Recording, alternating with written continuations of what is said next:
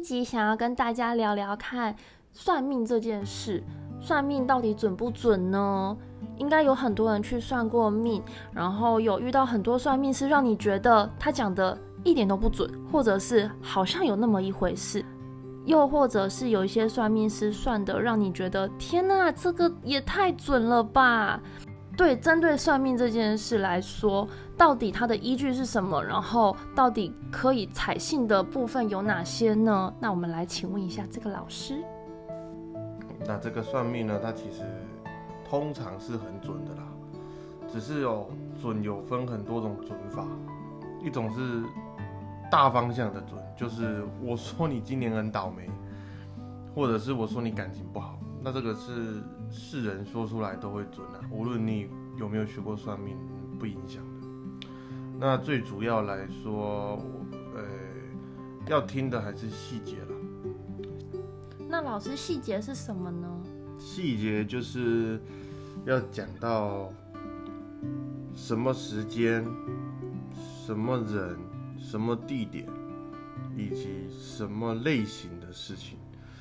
譬如说，我说你感情不好，那你一生中谁感情一生中没有半点波折的？那如果你要听的是这种准法。每个人都很准的啦。那如果你要听的是比较细节的，那就是会告诉你，哎，你是明年啊二月，还是说后年三月，又或者是说这个女生比你大比你小，工作认识啊朋友的朋友啊交往两个月啊分手一年啊这些叫做细节。这全部的细节都可以看出来啊？呃，基本上连你年纪大小都可以。基本上可以，原则上可以，但是它有一个这个不一定的东西啦，就是说吼，因为命运这个东西，它会包含着很多因素去影响，它不是说哦，就是你给我你的人家坊间说这个出生的时间呐，生辰八字就可以定夺你在人生中绝大部分的事情，其实不是啦。它有很多不在这其中的因素会影响。那什么是那些影响的因素呢？呃，就好比，我们就说一个人要好，跟要富贵是两回事。一个人要好，命就是他的根基，如同一栋房子的地基啊。这个根基是好的，那这栋房子基本上。一定是牢固，哦，但你要记得，牢固跟漂不漂亮、卖不卖得出去、值不值钱，那是两回事，哦，那最重要的就是，那除了根基以外的，就是把命拿开之后还剩了什么？那还剩了所谓的运，啊，像是什么竣工时机，啊，或还有什么这个呃完工时间，啊，或者是说这当中建造这栋房子。啊，花了多少人力、时间、成本，以及有没有受到天灾，啊，这些都要得包含进去，这就是所谓的运势啦。嗯，所以说你的根基虽然不错，但你的运势不给你好脸色看，你终究还是波波折折嘛。那当然，运势也只是其中之一啦。哦，那还有我们说的这个后天的出生环境、朋友、家人同才影响。甚至还有所谓的呃住的房子，那个就是风水的东西啊，那个其实我觉得不怎么准啊。那再来就是所谓这个，呃，譬如说同个双胞胎姐妹，那姐姐在台湾工作，那妹妹在大陆工作，那环境不一样啊，认识的朋友不一样，以及想法也会不一样。那这个时候你的根基虽然相同，但你发展的路线就不同了。所以这个就是如同说，一个好的地基，有人拿去盖透天，有人拿去盖商业大楼，那出去的价格就不一样了嘛。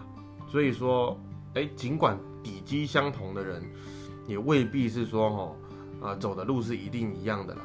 这就是说，刚刚那个啊，能不能看到你的对象、女朋友、男朋友的年龄大小啊？其实这个哦绝大多数可以看得出来，但有少部分就是我讲的。这被这个后天因素影响，而导致看不出来，哦，看不出来的地方，这就是命运中的盲点。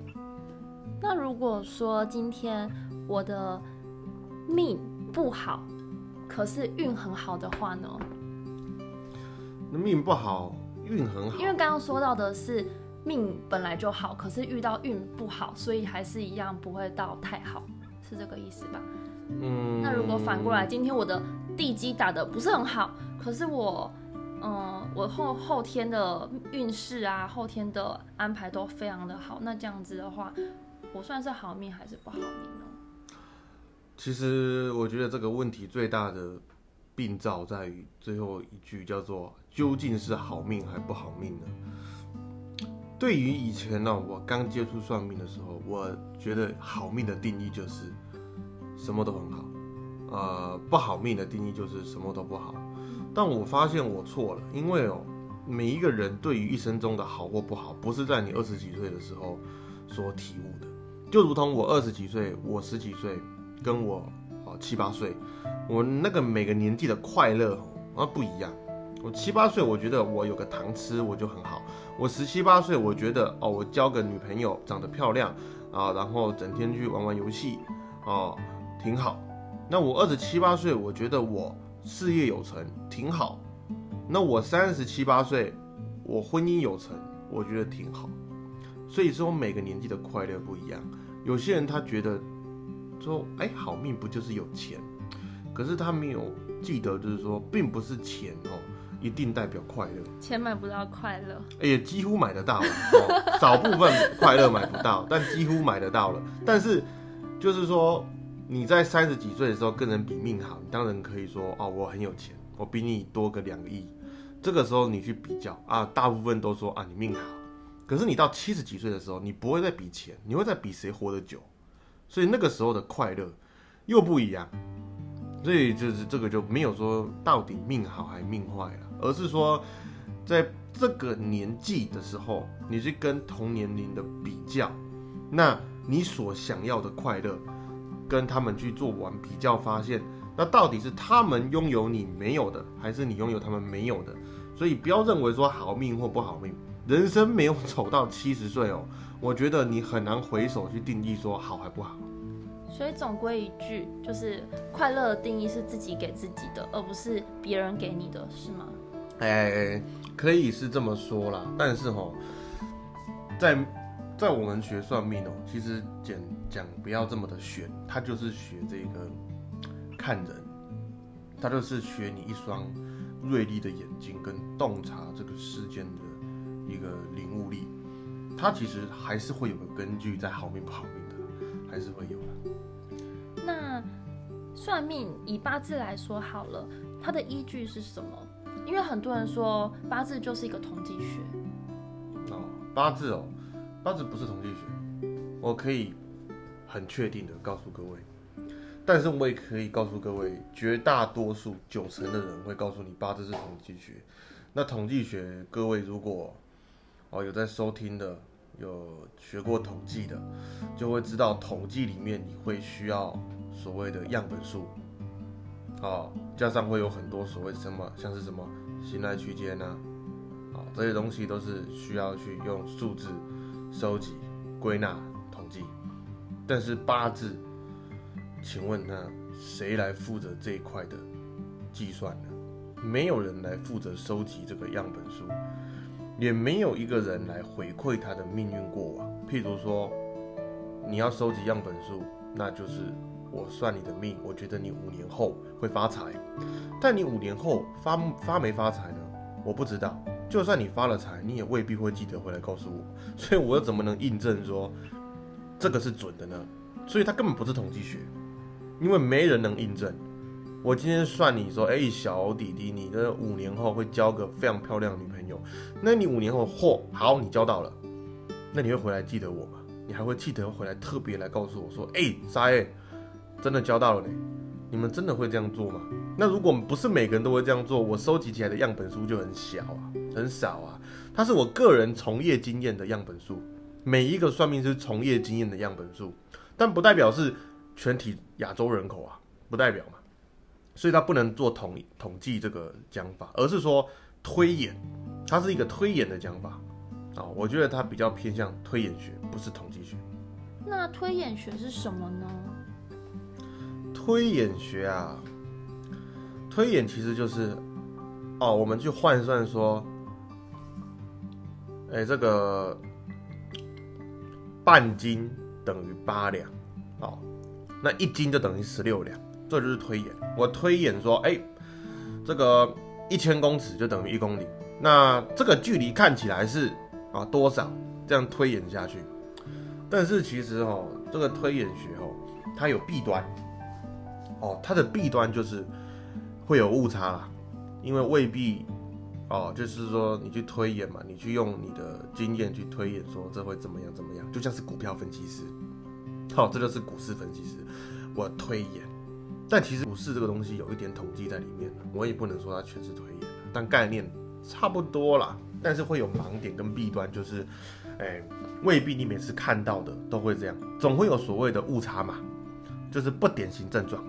不典型症状，啊，那这个误差会会是一点算命的纰漏，但是不影响准确度，啊，这就是推演学。我推演说，诶，你这个八字，哦，不喜欢，啊，遇到这个，譬如说你这个八字是水太旺，那如果你又遇到水，你可能会有所谓这个啊破财，好，那这是。推演说遇到时会破财，所以我可以推出你未来十年，好，或者是你六十五岁那一年，又或者是推推推推到你啊某年某月，哦，它不是说统计的，都没得统计的，因为哦，这个八字里面它有这个一个小小的计算，它不是统计，它的计算就是说哈，一个台湾人哈，两千三百万个人。差不多会有四十四个人是同一张命盘的，就是四十四个人的八字长一模一样，命跟运都一模一样，但是他们的人生发展完全不同啊。这就是一个叫共盘，在这个在算命里面叫共盘，共用一个命盘哦。所以台湾差不多有四十四个人用一张命盘，共用一张命盘。那这个时候弊端就来了嘛？哎，那我我四十四个人同样的命运，为什么他们发展？成就完全不一样，那这个就是之后会有机会跟大家分享到哦，这个到底是为什么了？嗯，那老师，我想要问，就是像坊间这么多算命师啊，要怎么样分辨他讲的是真是假？就是他讲的，我到底该信还是不该信呢？真跟假其实不好分，它是一个专业的领域，就是如果你是外行的，你一定分不出来。但有几个小诀窍了，哦，那这个小诀窍是蛮，也只能算是很粗浅的去分别。那这个小诀窍呢，第一点就是他跟你索取的资料有没有齐全啦？像是有些人连连这个时间都不跟你要的，哦，那很明显就是人家说这个半桶水，就等于说八个字少两个字了，这样还能看。那这个就是第一个分分析点嘛，那第二个分析点就是说，你你有没有发现这个老师在给你算命的时候，如果是一直在用那一种会让你感到惊恐，或者是让你感到，哎，你必须得花钱才有办法解决这个问题，那这个也百分之百是假的啊。哦，我们的职责不是在吓人啊，吓人是是鬼在做的事情哈。我们的职责是说给你一个方向，就这样子而已，这么简单，就是给你方向。那这个。给人这个方向，就是说，哎，帮你去掉不好的路，那剩下的三条路我帮你画成两条，哦，那这两条看你要走哪一条，随便你。啊，你们要不要听？那其实跟我们也没有关系。但我们已经帮你哦分辨好，说哪一条比较轻松，啊，哪一条比较波折了。但是说分辨真假就是两点，我就说了这个资料有没有跟你要齐全，再来是有没有让你感感受到很惊恐。觉得你要花钱，或者是说有没有让你感觉到这个老师对你有一些想入非非的啊？我们说骗财之外还能骗色嘛？啊，有没有这种啊不好的举动？这都是可以分别的。那再深入一点的分析哦，很困难呐，因为它它就不是一个很大众的学问呐，没有办法说让你 Google 找到分辨真假的方法因为 Google 上面、网络上面绝大部分根本都是错的啊，没有办法了，还是得依靠专业知识的。所以我觉得啦，身为一个一定是真的算命师，他有个特点，就是说他的人品不错。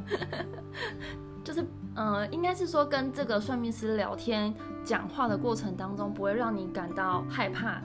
对了，绝大部分如果是真的算命师，会让你觉得很放心，不会觉得你算完你就是带着绝望回去了。对啊，这个真的很害怕，这应该是蛮多人会遇到问题，就是很害怕。呃，我要是去算命，然后老师跟我说我明年很很惨，或者是我什么时候会发生什么事，那我不就得胆战心惊的过日子吗？这应该是蛮多人会遇到，然后觉得很害怕的事情。几乎啦，现在算命的几乎都这样子。对啊，所以说如果呃自己遇到，然后有让你感受到害怕的话，应该就可以选择不要相信他。嗯，可以啊，那就是拿个一两千块当做缴个学费嘛。那老师，我想问，就是，嗯，如果我来算命呢，然后你给我了方向，就像刚刚说的三条路，你帮我去掉了一条路，就剩两条路让我自己选，你一定会跟我说哪一个方向会比较好，或者是哪个方向会遇到什么样的困难，我要怎么样去在算命跟自己中间取得那个平衡点？这个就是很多人会来问的嘛。老师，我适合什么的工作？嗯，哦，我最讨厌这个问题了。我觉得应该我都会先反问啊，啊你喜欢什么工作啦？嗯因为我跟你讲你适合的哦，你不一定喜欢它啊。如果你不喜欢它，你一定做得很痛苦。你遇到挫折，你就会想放弃，因为你对他没有热情啊。所以说，当你遇因为适合而去做，不是因为喜欢而去做，这份工作做不长久。所以说，人家这样问说，老师我适合什么工作，我都会先问哦，你喜欢什么工作？那如果你喜欢的工作刚好很适合，哎，那恭喜你啊。但是如果你喜欢的工作刚好不是适合的工作，那要怎么办？我往往都建议选喜欢的，人要活得开心呐、不要成为金钱的奴隶。因为一份工作，你再怎么讨厌它，哦，或者是再怎么喜欢它，最终你还是要看那个薪水嘛。嗯也不是说喜欢不喜欢的问题，就是说，如果说哦你很适合，但你不喜欢，那薪水给你个五万啊，跟另外一个是你很喜欢但不适合，那、薪水就来个四万，那差一万，我觉得一万哦，在我自己的个人认知啦，那一万买一个快乐也不为过啊，我自己是这样子觉得，我会选择有兴趣，然后很喜欢做的，让我觉得就算没休假，我也很心甘情愿的那种工作。所以这就是取得平衡，你要有自我意识，你不能什么都听算命师的。那算命师叫你往东就往东，那个你很容易被害。像之前就有人来问我说：“哎、我我考了这个护理师执照，那我要不要去医院上班？”那我就问啊，那你是喜欢做医疗业吗？诶、他给我的回应是哦，一直都很有兴趣。哦，他原本是想要考医生，但是没能考上，所以就读了护专。哦，那我看了八字一看哦，哎、很明显他不是哦，很不不适合这一块啊，啊，挺不适合的。那最后呢，我给他的建议是，你先去做吧。哦那结果做了差不多半年多，那就开始跟我抱怨说：“哎、老师，我觉得这份工作我不行。”这个时候我心里的认为是你不够喜欢，而不是说你不行，你，不行，是你不够喜欢这份工作。如果你很喜欢它哦，就会如同很多人啊，譬如说我一些知名的画家，一些知名的演说家啊，甚至说一些知名的导演啊，他们为了他们的目标，他们喜欢的事情啊，真的是吼，可以说三餐不继哦，散尽家产。都愿意去做 哦。对耶，这个才是我觉得叫喜欢的、因为他们只要够喜欢，他们就不会在乎金钱的东西了。哦，那如果你不够喜欢，你就要去衡量金钱。嗯，人都是爱钱的，我跟你讲，什喜欢什么工作不重要，喜欢钱最重要。啊，如果说你的金钱跟你的意识形态跟世俗人不一样，就是有些人不爱钱，我不要怀疑是真的有这种人的，他们不爱钱的，他们是爱理想，他们想要达成某种事情、某种高度，这就是一种意识形态很强烈的人，他们是文人。人家说以前的文人雅士，他们对于这个经商啊不感兴趣，他们就喜欢学习，然后所以他们身上也没什么钱了，但是他们真的是挺，我只能说，诶、挺想要完成一些他们人生中的目标。那这样的人，你就别跟他谈钱不钱的，你直接叫他去找一份他喜欢的工作做就好。所以我们有时候帮人算命，还是看八字来决决定我要跟他讲什么话，因为他哦可能听得进去，也可能听不进去，跟八字也可以代表说他的理想到底在哪里。哦，所以可以看得出来说，这个人想要做什么事，以及他做不做得到。呃，做不做得到未必，嗯但是想要做什么事可以。像有些人这个八字就是经商，很想要赚嗯大钱；那有些人就是想要赚小钱，但是是稳定的，就是所谓的公务员。嗯那这就一看就知道，你跟一个做经商的命的人来，你跟他讲说，哎，你去做公务员不错，他不会理你的，他会觉得你不准的。对。哦，但其实你看到的是他未来的失败，但他不会管你，因为经商的人不怕失败，他们就是赔光了，他们就会想说，那不然再试试看。所以要看八字讲话。其实以前人说见人说人话，见鬼说鬼话，还是真的嘞。这是见什么八字字说什什么话？嗯。那我们第一集的分享就先到这边。如果对于我们有什么任何的疑问，或者是也有一些算命的故事想要分享的话，欢迎大家到 Facebook 搜寻“认命不认命”，可以将你的问题或者是你的故事私讯分享给我们，我们会再整理出来跟大家分享哦。那我们这次的分享就到这边，我们下次再见，拜拜。